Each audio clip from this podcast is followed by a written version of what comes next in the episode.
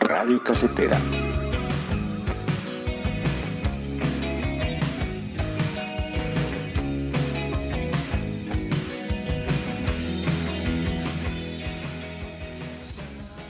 Soy Jorge Alvarado y les envío un saludo especial a todos los que nos escuchan en este primer programa de Mixtape transmitido por radiocasetera.com. En este primer programa tendremos como invitados a cuatro chavos mexicanos que hacen parte de una agrupación llamada Islas. Ok, um, yo soy Israel, Israel Caballero, y toco el bajo. Yo soy Juan Pablo Bolio y toco la guitarra. Yo soy Guillermo, me dicen el Choco, yo toco la batería. Yo soy Bimbi y canto. Han habido varias transformaciones de islas, empezando desde que eh, Bimbi comenzó el proyecto solo y cuando decidió traerse el proyecto a la Ciudad de México, eh, incluyó a, eh, en esa época estaba con Gustavo, que era el, el primer baterista de Islas, y de ahí se empezaron a integrar más personas en el bajo, hasta que yo entré en la, en la guitarra, en, por ahí de finales del 2017. Tuvimos otro bajista que se llamaba Diego, eh, decidió dejar el proyecto y yo ahí eh, invité a Israel a que se incorporara.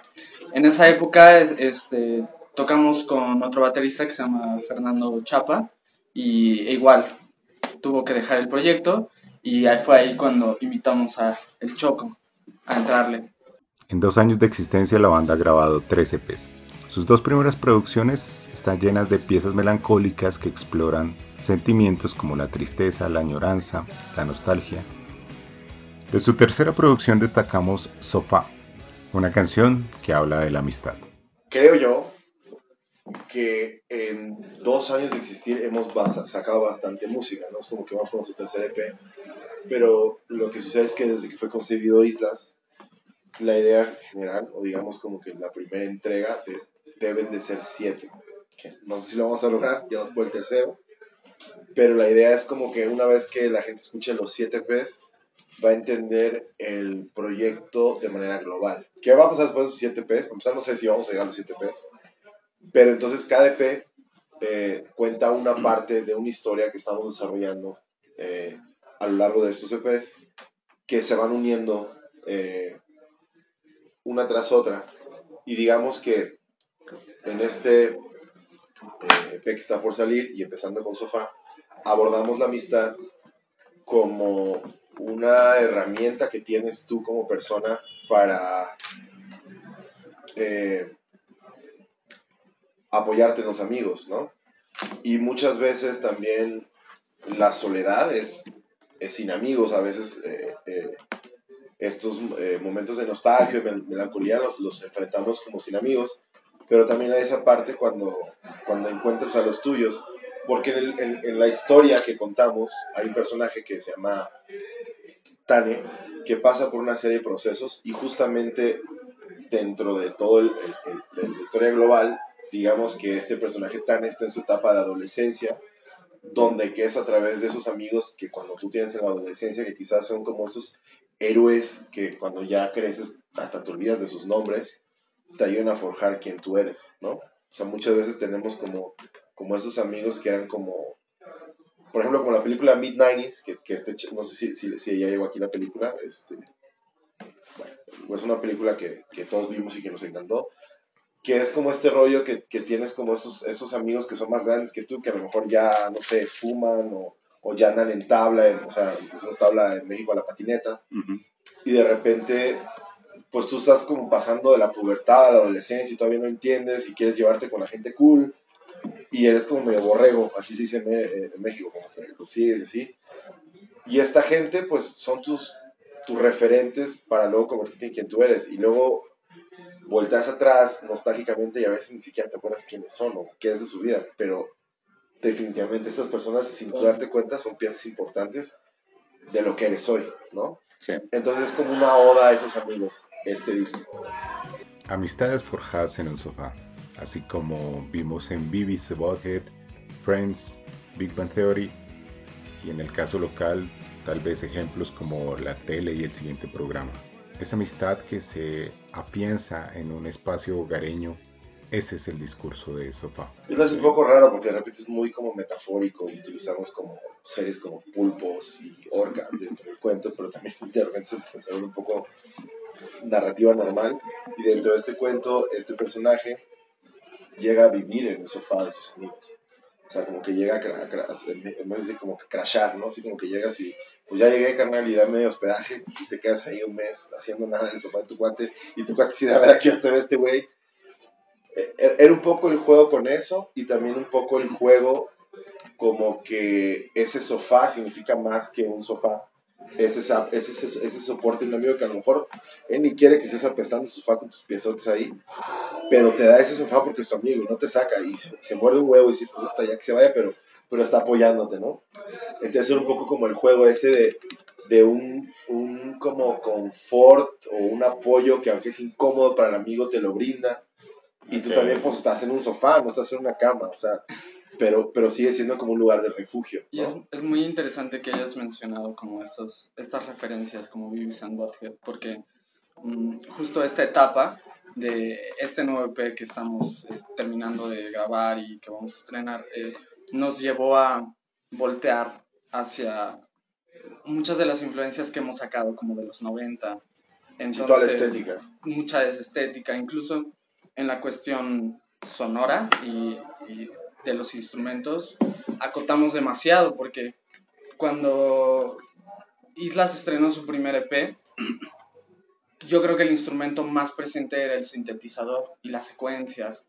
Y si de repente echas un salto hacia sofá, ya no está ahí presente. Bueno, está como nada más un cachito, pero en realidad ya es... Sustraímos Exacto. Esa parte. Es más como quisimos que este nuevo sonido para, para este nuevo EP sea dos guitarras, un bajo, la batería y, y, la voz. Como rock and roll.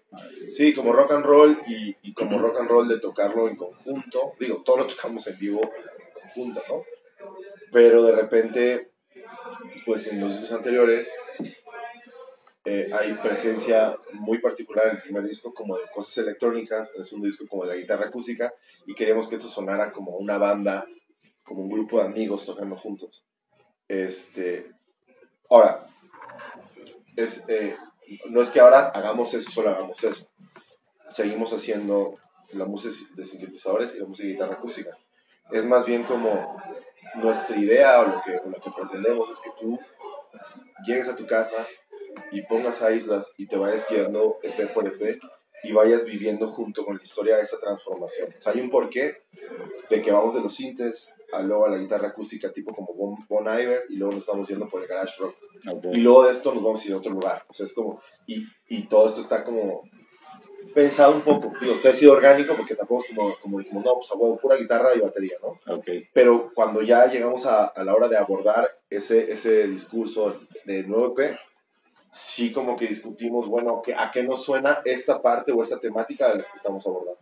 Y es por eso como que ha ido como cambiando. Es así como nos damos cuenta que el sonido de Islas evoluciona a medida que va avanzando la construcción de su obra de siete capítulos. Pero esta evolución no se da por una fórmula o por un cálculo predeterminado. La evolución del sonido de la banda se da básicamente por la química musical que existe entre sus integrantes. Le estamos apostando desde que empezó a hacer esto de los siete capítulos porque originalmente cada canción, todas las canciones que hacemos parten de un cuento corto, que todos sus cuentos cortos, o sea, cada momento tiene cinco cuentos cortos que son cronológicamente hablan de ese mismo tema. Y aunque ya publicamos algunos, incluso no hemos publicado algunos de las canciones que ya salieron, pero existen y los sacaremos de manera un poco aleatoria, porque una cosa que igual nos gusta es invitar o provocar a la gente que diga, ay, güey, ¿por qué están en el capítulo 9? Cada, cada video que sea musical tiene un capítulo. Sí, es como porque estamos en el capítulo 9 y ahorita estamos en el 13, ¿qué pasó? Y, es como, a poco a poco lo vamos sacando y vamos jugando como con esa mística, como para la gente sienta como esa, eh, curiosidad de, de tratar de investigar porque hay cosas que están en los escritos, hay cosas que están en las canciones, hay cosas que están los videos que se complementan. Es decir, los videos también dan ciertas pistas de la historia que no están a lo mejor en las canciones o a lo mejor en los cuentos. Entonces, sí lo concebimos como un proyecto de, de 7 P's y sí tenemos una idea burda de qué pasa en cada EP y tenemos ¿Y qué va a terminar? final y te- sabemos que va a terminar. Pero incluso hay cosas que no se han escrito y tampoco estamos como en esa obsesión o neurosis de a huevo terminarlo. Si esto se termina siendo algo de 4 EPs y para el quinto nos gustó tanto el estilo que decimos, pues vamos a irnos con ese, tampoco pasa nada.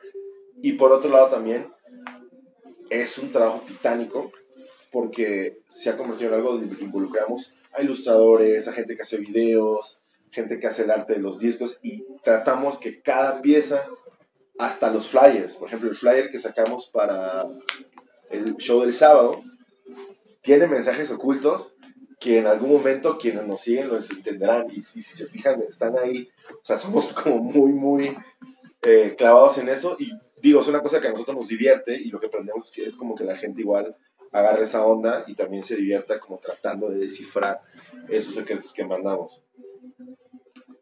Pero por lo mismo que involucra a mucha gente y todos colaboramos y todo, el día que esto deje de fluir de manera natural, pues tampoco nos vamos a, a- a sentar a llorar ahí. Es como, vamos por el tercero, si sale el cuarto estaría increíble y si salen los siete, sería un sueño, porque entonces entenderían también por qué nos llamamos islas, porque cada EP es una isla. La propuesta transmedial de Islas hace de la banda un proyecto llamativo. Tal vez esa fue la razón por la cual Bimbi, Juan, El Choco e Israel decidieron hacer maletas y salir de México. Creo que creo que fue el momento indicado porque comenzamos incluso estando allá en, México, comenzamos a ver como este intercambio eh, cultural y varias, eh, varios proyectos de Colombia que llegaban a, México y fue como fue como el momento adecuado para para no sé para venir hacia acá eh, incluso como el- la agencia en- con la que estamos trabajando, este, pues no sé, fue más como una cuestión ahí de, se dio la oportunidad de, de poder venir aquí a Colombia y al principio pues dijimos sí, sí se podrá, increíble, y cuando ya nos dijeron sí, no, no lo dudamos, simplemente vinimos y también ha sido como darnos cuenta de que hay gente que,